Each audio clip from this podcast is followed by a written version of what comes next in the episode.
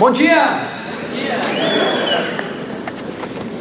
Sou mais conhecido como usabilidoido, Fred Van Amstel, professor aqui da Pontifícia Universidade Católica do Paraná. Mas eu sou um professor diferente, um professor que gosta de trabalhar na prática, com aprender fazendo. E hoje eu vou falar sobre as minhas experiências na PUC, desde que eu voltei da Holanda, aos últimos dois anos, eu tenho me concentrado em ajudar os meus estudantes a se tornarem empreendedores, fazerem a diferença no mundo com startups que são expansivas. O que, que eu quero dizer com expansiva? Espere até o final da palestra que vocês vão ver. Qual que é o problema que nós temos nas startups hoje que precisa de startups expansivas? Gente, é estarrecedor. 42% das startups que são fundadas no Vale do Silício acabam falhando, são, fecham as portas, porque simplesmente não atende uma necessidade. Que absurdo! Como é que pode isso? Como é que pode? Os outros problemas que estão na top list das principais falhas das startups que fazem elas fechar estão relacionados ao que? A minha especialidade, que é o design. Falta design nas startups. E quando eu estou falando de design, eu não estou falando apenas do visual, não estou falando que a coisa tem que ser bonitinha. Eu estou falando que precisa atender uma necessidade, precisa ser diferente, precisa encantar as pessoas. A usabilidade, um tema que me fez a carreira construída, é um dos aspectos que o design trabalha. O próprio Steve Jobs já dizia isso há muito tempo. Né? Design não é como as coisas se parecem ou apenas como elas elas têm um aspecto de look and feel, né? que é o, é o que você sente com a, a, a, a, produção, com a poética daquele negócio, aquele objeto, mas é principalmente se ele funciona, se ele funciona para a vida das pessoas, se ele realmente é útil para as pessoas. É isso que o design trabalha. No mundo das startups é muito forte um conceito chamado startup enxuta. E o motivo dessa palestra é justamente fazer um contraponto a esse conceito, também conhecido como Lean Startup no inglês. O Eric Ries escreveu um livro que é um livro best-seller sobre como criar uma startup de sucesso, que ele explica em simples passos o que você precisa fazer para se tornar um bilionário e ter uma empresa unicórnio em poucos anos. Não, na verdade, não é tão simples assim. Ele fala o seguinte: que quando você cria, tem uma ideia, você tem que o mais rápido possível transformar essa ideia num produto colocar esse produto no mercado, para as pessoas tentarem utilizar esse produto, e se não tentarem utilizar, ninguém quiser baixar, você aprende logo que aquela ideia não funciona. E aí você começa com outro, outra ideia, começa com outro produto, ou seja, um ciclo muito rápido de ter ideia, construir essa ideia num produto ou um processo, medir o resultado dela do teste que você faz na vida real, coletar os dados, analisar esses dados e aprender o mais rápido possível. Uma outra maneira de resumir a filosofia da startup enxuta é erre logo para acertar o quanto antes. Então a ideia de erro e de você tentar, ou seja, tentativa e erro, é a base desse método considerado científico de fazer design. Então o Eric Ries diz, essa é a maneira científica de fazer design. Bom, eu sou professor de design e um cientista do design, além de ser uh, um empreendedor. E eu digo o seguinte: essa é uma das visões, uma das possibilidades de você fazer ciência, uma das possibilidades de você criar uma startup. Eu já vou apresentar a minha versão. A ideia básica do, da startup enxuta, talvez a ideia que hoje mais tenha pegado na cabeça das pessoas, é o produto mínimo viável, ou MVP. O que, que significa? Ao invés de você começar construindo o seu produto focalizando na roda, aí se o seu produto for um carro, depois você faz o chassi, aí por último você dá o acabamento da carroceria toda, não comece com o carro. Se o seu, você quer criar, por exemplo, um carro voador, não começa com criando o carro voador. Começa criando uma pipa. Começa com uma coisa simples.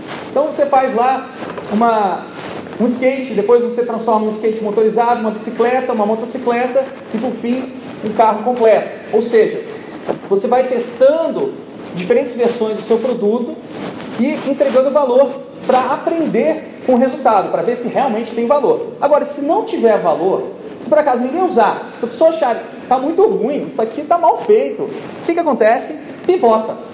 Pivotar significa o quê? Você está lá no, no, jogo de basquete e você vai jogar a bola para o lado direito, aí você vê que tem um, um oponente que está bloqueando, ele vai puxar a bola. Então o que você faz? Você joga para outro lado. E aí você gira. Esse, esse processo de girar em cima de uma mesma base atribui-se o nome de pivotagem. E a pivotagem se tornou, digamos assim, um nome muito comum, uma, palavra, uma ação muito comum no mercado de startups. Tenta fazer, se não der, pivota, e pivota, pivota, pivota. Veja, esse, essa abordagem faz sentido. Realmente, você tem que tentar, senão você vai ser bloqueado pela concorrência, você pode cair, você pode perder o jogo. Só tem um problema, é muito caro trabalhar dessa maneira. É um risco muito grande que você está é, tá assumindo, porque pode ser que você realmente não construa nada de valor. Tá? Então, os dados que você vai receber a partir do conhecimento através de um produto que você tem pode não gerar conhecimento. Então, dado não significa conhecimento. Você pode saber lá que de repente 300 pessoas usaram o seu produto, se for um aplicativo, 400 pessoas converteram. O que isso significa? Nada. Você não sabe por que, algumas pessoas converteram e outras não. Para você gerar conhecimento, você precisa ir além dos dados. Só que se você só tem um produto para adquirir dados, talvez você esteja restringindo muito o que você pode aprender e o tipo de dado que você pode receber. Então, o principal problema que eu vejo na filosofia startup é, enxuta do Eric Ries é o seguinte: ela tende a fazer a pessoa confundir teimosia com perseverança. Com essa história de você criar uma startup, você ir para frente, você ficar testando diferentes maneiras, mas no final das contas, a ideia, base, quando você fala de pivotar, não pode ser mexida. Essa é a filosofia. Você pivota mudando o segmento de atuação, mas a tua ideia básica continua a mesma. Ou seja, mesmo depois de você receber tanta bordoada do mercado, ainda assim você não muda a sua ideia, você é teimoso e não perseverante. Vamos à minha proposta alternativa. A minha tese de doutorado se chama Design Expansivo. Ela não trata de startups, é uma filosofia de design, tá? E eu vou aproveitar para adaptar algumas ideias que estão nessa, nessa tese de doutorado para o mercado de startups. Na minha tese, eu desenvolvo a ideia de que o processo de design ele, ele existe enquanto uma coisa ideal e ele pode ser descrito nos livros técnicos sobre design e também nos livros técnicos sobre é, startups é, enxuta, né, como uma série de etapas, um processo é, retroativo, né, recursivo, que se alimenta, né, você vai evoluindo. Então você cria, analisa e sintetiza. Depois você cria, analisa e sintetiza, repete o mesmo processo numa etapa um pouquinho mais desenvolvida da sua ideia. Ou seja, você já validou algumas coisas e é muito parecido essa noção com a noção da startup enxuta. Só que, na minha tese, eu avalio que na realidade os processos são muito diferentes do que são nos livros. Por quê? Porque existe uma, um elemento do mundo real que são as contradições. Contradições são forças opostas que vão impedir que você siga na direção que você deseja. Por quê? Porque o mundo, gente, ele é diferente do que a, da maneira como a gente pensa sobre ele. Quando a gente pensa, a gente pensa só um pedaço do mundo, a gente só vê um aspecto do mundo. Então, por exemplo, quando você vai criar uma, uma startup, você vai sofrer contradições do tipo: eu vou ter que satisfazer os clientes, mas eu tenho que criar um serviço que seja lucrativo. Existe uma tradição na sociedade de fazer as coisas de um jeito e eu vou ter que criar uma transcendência da maneira como as pessoas fazem. Existe uma tendência de controle na sociedade e eu quero enfatizar a autonomia, mas por outro lado, as pessoas não querem deixar o controle de lado. Então, o que, que acontece?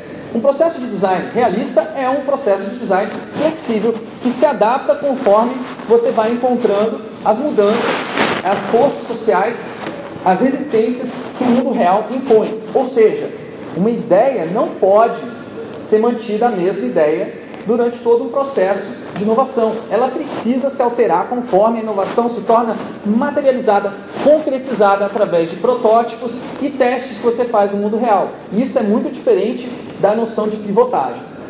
Então, eu falo o seguinte: olha, design não é solução de problemas, design é lidar com contradições. Então encontre a contradição, vá mais a fundo do que aquele problema que você acha que tem, vai a fundo na, na raiz, na origem desse problema e encontre a contradição. Porque essa contradição vai ser o que? A metade da sua solução. Olha só que interessante. Vamos ver o que é contradição. Quem que já viu esse quadro aqui do René Magritte? Sabe dizer o que está escrito? Quem sabe dizer? Isto não é um cachimbo, traduzindo aí do francês. Ué, não é um cachimbo? Como assim?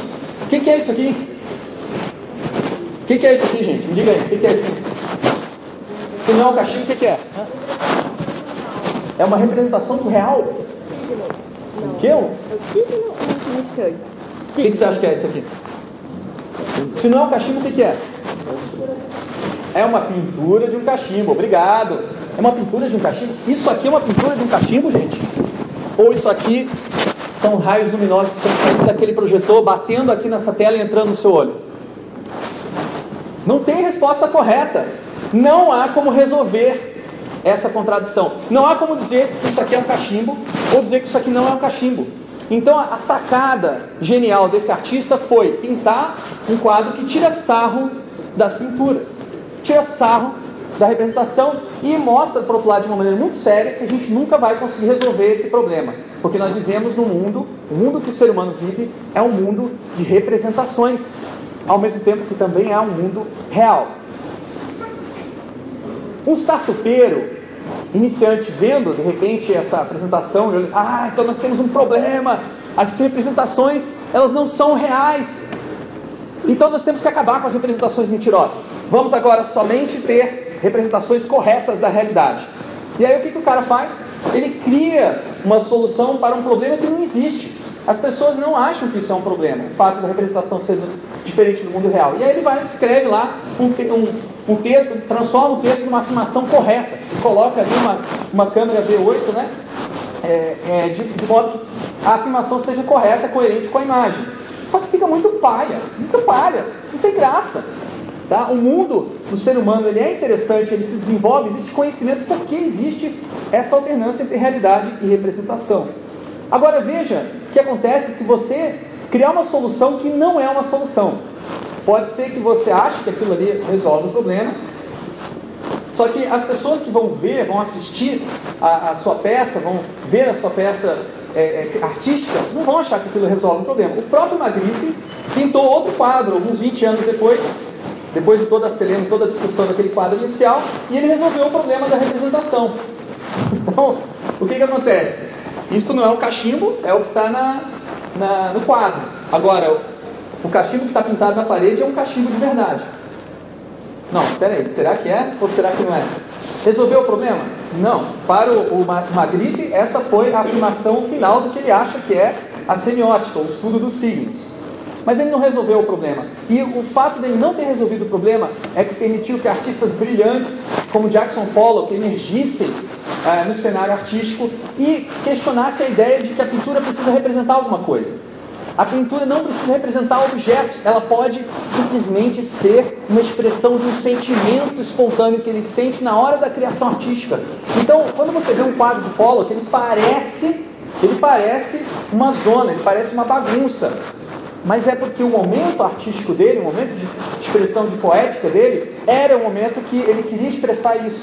Então ele ia lá, ele se preparava horas, às vezes na frente do quadro, com as tintas, e de repente, no momento, no ímpeto de criação, ele se sente pronto e ele começa a jogar as tintas de várias maneiras muito técnicas, muito precisas e consistentes, porque cada obra de Pollock você consegue perceber que o gotejamento de tinta que ele faz no quadro é diferente de qualquer outra tentativa que você tentar fazer. Se você tentar fazer um quadro de Pollock dessa maneira, você dificilmente vai conseguir, embora pareça fácil.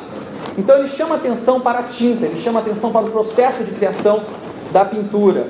E com isso ele consegue, é, assim como outros artistas que vieram depois do movimento abstracionista, expressionista, eles conseguem transformar é, a ideia do que a gente tem de pintura.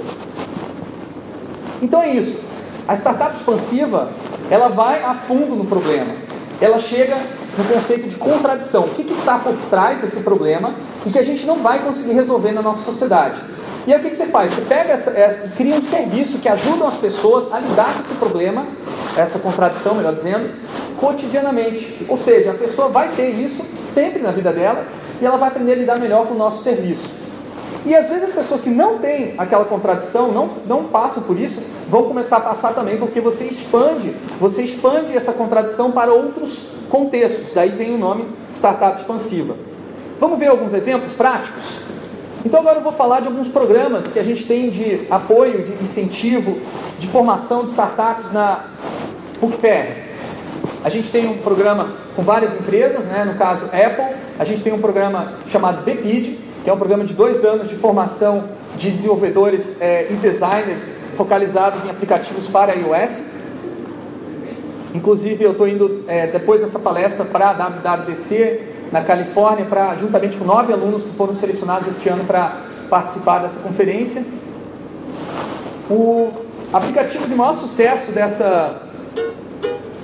eu acho que no, o áudio não está passando, né? Está passando? Bom, o, áudio mais. O, a startup que mais fez sucesso no BPID é uma startup que traz o, o conceito de. que melhor dizendo, que reproduz a contradição de você querer aprender a tocar um instrumento, melhor, não querer aprender a tocar um instrumento, mas você quer tocar as músicas da hora.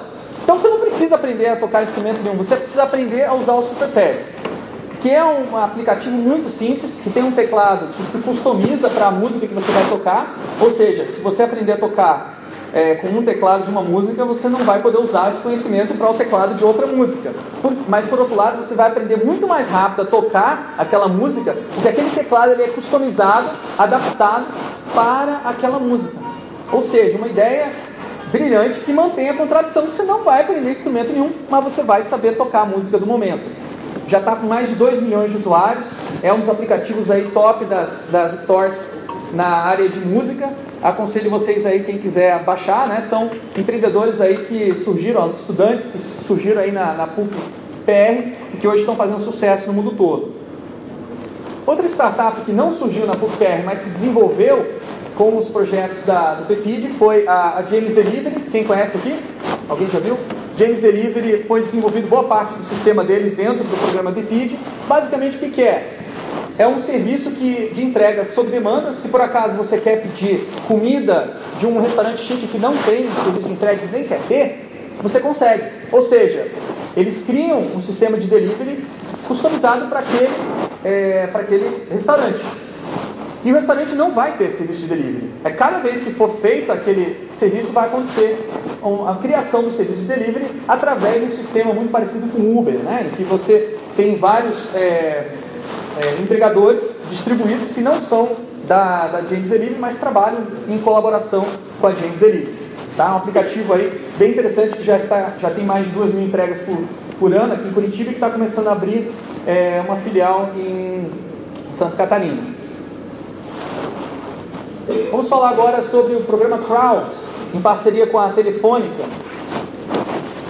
A gente tem uma, a gente começou agora um, um, um programa de aceleração com a Telefônica que já tem mais de 15 startups, estão começando agora, elas vão ter um período de 7 meses de pré-aceleração para poder de repente receber um aporte de 300 mil reais pela Telefônica no ano que vem. A startup que eu destaco, porque eu tenho interesse pessoal nela, eu sou é, vegetariano e tento me tornar vegano o máximo que eu posso, né? É, eles vendem. O que, que vende essa startup? Vende doces veganos, é, também sem lactose, né? Para quem não é vegano, mas que tem deficiência de é, digestão de lactose, doces customizados. Você entra no site, vai dizer qual é a base, qual é o recheio, qual é a cobertura e ele te entrega na sua casa ou no lugar de trabalho onde você estiver por um preço muito acessível. Tá? Então a base desse, do conceito dessa startup é quero comer doces, mas não posso. Então ela te dá um jeito de você ainda assim comer e, e, e, manter a sua vida mais alegre, apesar de você não se tornar um cliente regular. Justamente é uma customização de algo para ser especial, não é para você comer todo dia esse doce. Outra startup que está fazendo parte do programa Crowd, ela é a Infobiotics, então é infobiótico, né, trazendo em português. O que, que é isso? É, essa startup começou a partir de uma, um estudo feito na Santa Casa, aqui em Curitiba, que percebeu que vários dos é, antibióticos receitados para as pessoas, eles não eram eficientes para as doenças que as pessoas tinham e às vezes eles começavam a se tornar cada vez menos eficientes porque as bactérias se tornavam resistentes àqueles, àquele antibiótico na região geográfica que a pessoa morava. Então o que, que acontece? Eles descobriram que se você, através de um algoritmo, se você distribuísse os antibióticos de acordo com a região onde a pessoa mora, você conseguia aumentar muito mais a efetividade desses antibióticos. Esse algoritmo foi implementado como um aplicativo e está sendo testado hoje na Santa Casa e pretende-se que ele se espalhe para o Brasil inteiro. Só na Santa Casa ele já gerou mais de 300 mil reais de economia com antibióticos no ano passado. Agora vamos falar sobre é, o programa Renault Experience 2.0, em parceria com a Renault. A Renault ela tinha a intenção com esse programa de trazer novas ideias sobre conectividade e mobilidade para dentro da empresa. E uma coisa surpreendente é que boa parte dessas startups não tem produto é, ligado com carro, e ainda assim a Renault está muito interessada, porque mobilidade não se restringe a carro. Tá?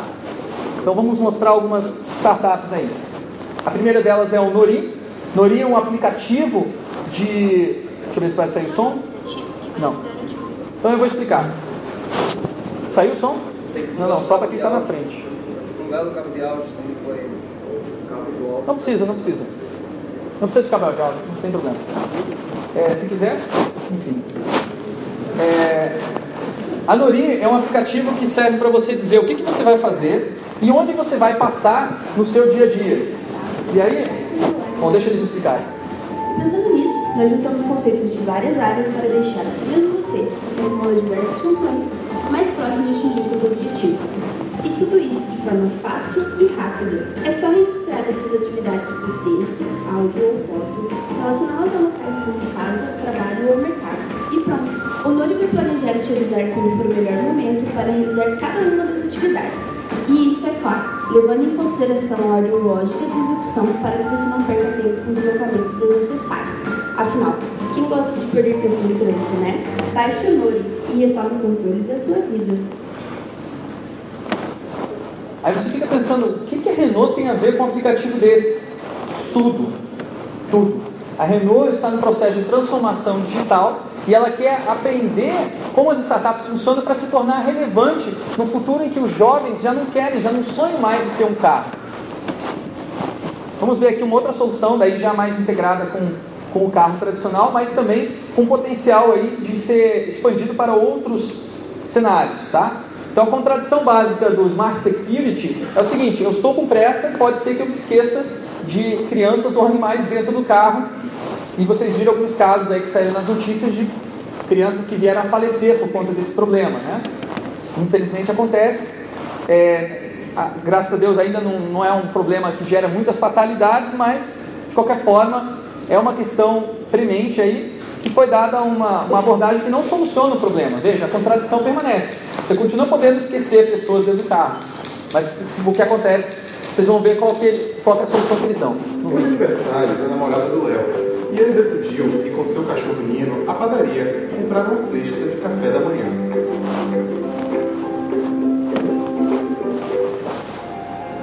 Ansioso e apressado para surpreender a sua namorada antes dela acordar, Léo esqueceu seu melhor amigo no carro.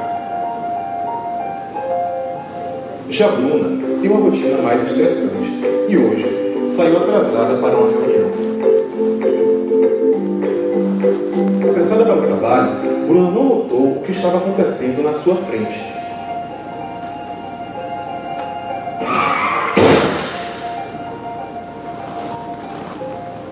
Fernando tirou o dia de folga e decidiu ir nadar no clube.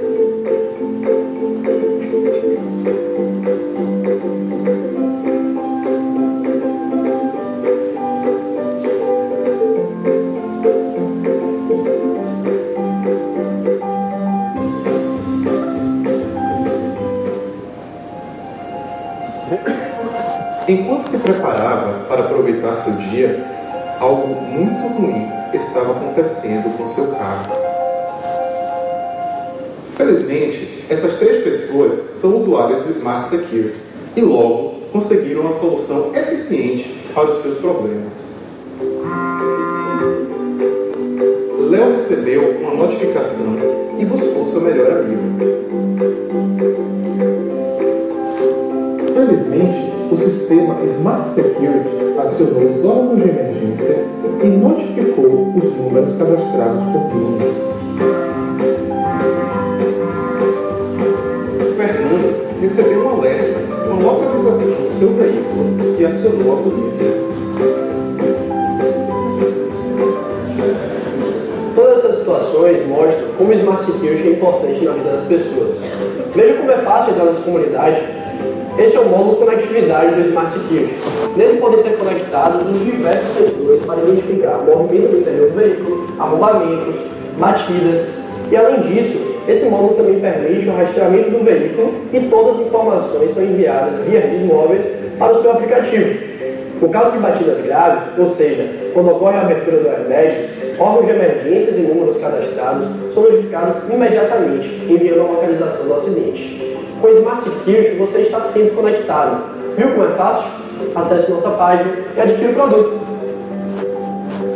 Então veja que interessante essa startup, ela, ela como se diz, ela surgiu na Bahia. Esse programa Renault Experience 2.0 é um programa que atingiu mais de 400 equipes espalhadas por todo o Brasil, utilizando uma maneira de inovar que a gente criou na PUC-PR, que é essa maneira da startup expansiva. Algumas startups conseguiram chegar lá, e outras não.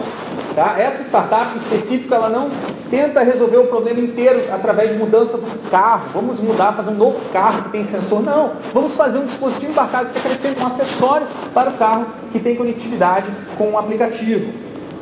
E vamos deixar as pessoas permitir que elas esqueçam as coisas eventualmente, ao invés de ficar enchendo o saco delas com avisos que ficam alarmes, de repente que acabam tornando as pessoas até é, mais esquecidas do que de fato mais atenciosas. Então, como criar uma startup expansiva na prática? É claro que não dá tempo de eu falar de todas as, as questões que a gente apresenta para os nossos estudantes, mas eu vou dar uma visão geral sobre o processo de criação de uma startup expansiva. O primeiro deles é na formação de equipe.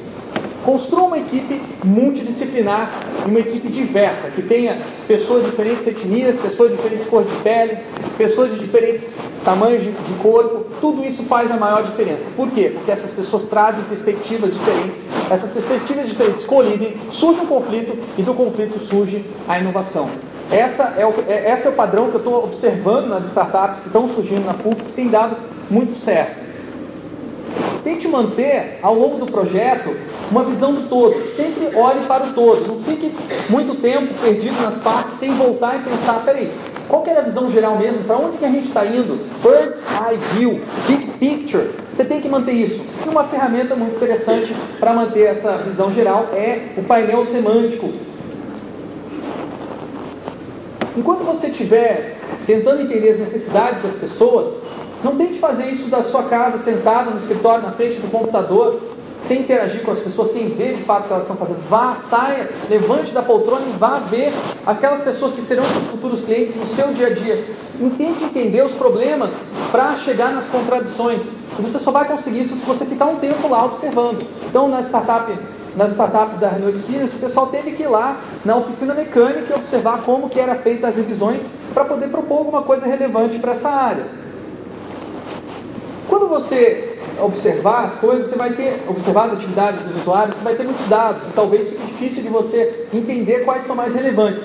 Para isso existem frameworks, abordagens, análises de a maneira de analisar uma atividade que gera um resultado relevante, como por exemplo a teoria da atividade, o sistema que está por baixo ali desenhado no cartão, e por cima o Lego Sirius Play, que é uma metodologia para falar sobre coisas difíceis de falar utilizando o Lego. Enquanto você, depois que você tiver analisado a atividade, faça uma proposta de valor que seja baseada nesse conhecimento real do que, que é valor para essa atividade dessas pessoas. Não comece um canvas da proposta de valor, que é uma ferramenta muito utilizada pelas startups, sem antes conversar com as pessoas. E depois que você construir esse canvas, volta, conversa, observa as pessoas e compara o que elas falaram com o que elas realmente fazem. Porque aí sim talvez você realmente entenda o que, que tem valor. Depois que você entender valor, você tem que pensar como sustentar a produção, a geração, a cocriação deste valor. Uma ferramenta que a gente usa muito é a rede de criação de valor, utilizando ferramentas como Lego, massa de modelar, cartões, que visualizam, que materializam algo que é muito intangível, às vezes difícil para um estudante que está começando visualizar. E principalmente parte do, do processo é feito por um estudante, parte do, do, outra parte do processo é feito por outro estudante. Então esses materiais criativos coloridos, eles servem para permitir a cocriação, o trabalho em equipe numa, numa situação de equipes multidisciplinares. Depois que você tem uma proposta de valor sustentada numa rede de negócios, você começa a pensar em como prototipar, como de fato nos detalhes entregar aquele valor. E aí faça a prototipação com tudo aquilo que tiver à mão. Vá naquele, naquele seu armário, tem um monte de brica-braques velhos, vai no seu lixo reciclável, pega aqueles materiais, começa a juntar eles e vê se você consegue com esses materiais oferecer uma experiência parecida com o seu produto ou serviço ou processo. No caso aqui dessa foto, são os estudantes da, da PUC tentando bolar uma maneira de criar um, um curativo que evita que, a, que haja um acúmulo muito grande de plasma em cima da, da, de, uma, de uma ferida causada por uma é, fratura exposta, que é uma ferida bem complicada. Então é uma espécie de sucção, movimento de sucção que eles queriam provocar nessa, nesse curativo. E eles estavam testando isso com um cabo de, de, de, de, um esfregão de chão. Eles compraram no supermercado, colocaram ali e viram se dava certo, se ia funcionar, se conseguiam construir um produto em cima dessa mesma mecânica. Ao invés de desenhar, eles foram lá comprar, testaram, discutiram e chegaram à conclusão que não ia funcionar. No projeto da, da Renault Siemens, teve uma equipe que a gente falou prototipa, prototipa, eles queriam criar um, um novo carro compacto. Então o que eles fizeram? Criaram um carro compacto utilizando papelão e colocaram esse papelão em cima de uma scooter, né? Não sei se estão percebendo, para dar a base, né? Para ter a experiência de dirigir esse carro compacto de apenas um único passageiro, né? Por fim, a dica é não importa tanto a tecnologia que você vai usar para prototipar, não importa se é papelão, se é, é WhatsApp. O importante é que a pessoa sinta a experiência, sinta, ela imagine que está lá dentro. O WhatsApp, eu acho hoje é a ferramenta mais acessível, mais fácil, que está à mão da maior parte das pessoas para entregar o que a gente chama de Minimum Valuable Service, ou, produto, ou serviço mínimo viável. Ao invés de você entregar um produto, que pode ser uma coisa que você vai fazer depois, testa aquilo como se fosse um serviço em que tem uma pessoa fazendo manualmente o processamento que seria feito por um computador. Tá? A gente também chama essa técnica de mágico de Oz. Então aqui você tem uma, uma, uma criação de um serviço mínimo viável para um jogo que tinha o objetivo de unir a família que estava distante através de um desafio. Então uma pessoa da família colocava um desafio, que era uma, uma frase misteriosa do tipo monotonia, as outras pessoas é, da família tiravam fotos do que elas achavam que tinha a ver com monotonia. E a pessoa que escreveu a frase também tirava uma foto, mas ninguém revelava até o momento em que todo mundo tinha tirado a foto. Todo mundo tirou a foto, beleza, agora todo mundo pode revelar a foto. E aí existe uma, uma, uma votação para ver quem é, qual daquelas fotos é do autor original da frase. Então você tem que entender quem é a pessoa, conhecer um pouco do background para você criar uma hipótese de qual é a foto da, daquela pessoa. Os outros que tiraram a foto, eles estão tentando confundir os outros jogadores para que eles votem na sua foto e com isso essas pessoas ganhem é, mais pontos por enganar os outros, por se fazer parecer com o autor original. Esse, essa experiência que eu acabei de descrever para vocês, ela é totalmente possível de ser entregue através de WhatsApp. Basta que tenha uma pessoa ali controlando os turnos do jogo. Que foi exatamente o que esses alunos fizeram, validaram esse, esse conceito e hoje estão desenvolvendo esse aplicativo para sair na, na, App Store em breve. O nome vai se chamar OutFox. Fiquem atentos aí que provavelmente vai ser um dos próximos sucessos aí do DePid. Enfim, na PUC-PR a gente tem vários programas voltados aos nossos estudantes, mas como vocês viram, temos programas voltados a estudantes fora da PUC e também profissionais de mercado que já estão há algum tempo trabalhando com empresas e querem empreender, querem criar uma startup. Tá? A gente tem a Hot Mill, que é uma aceleradora de startups.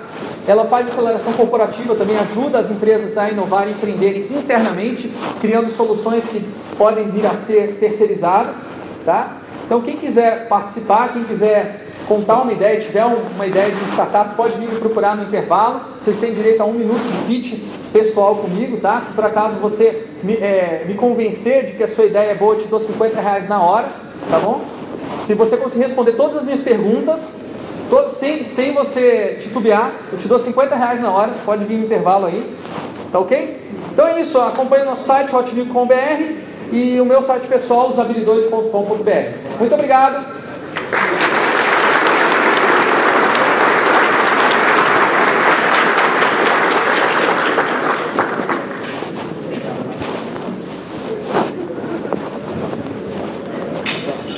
Valeu, Fred. Gente, eu falei, eu estava brincando, o negócio vai ser pesado hoje aqui. Só no começo ainda, a terceira palestra do dia, ainda tem mais um monte pela frente. Muito legal, Fred, bacana ver. Valeu. A última palestra que eu tinha visto dele, acho que tem uns 6, 7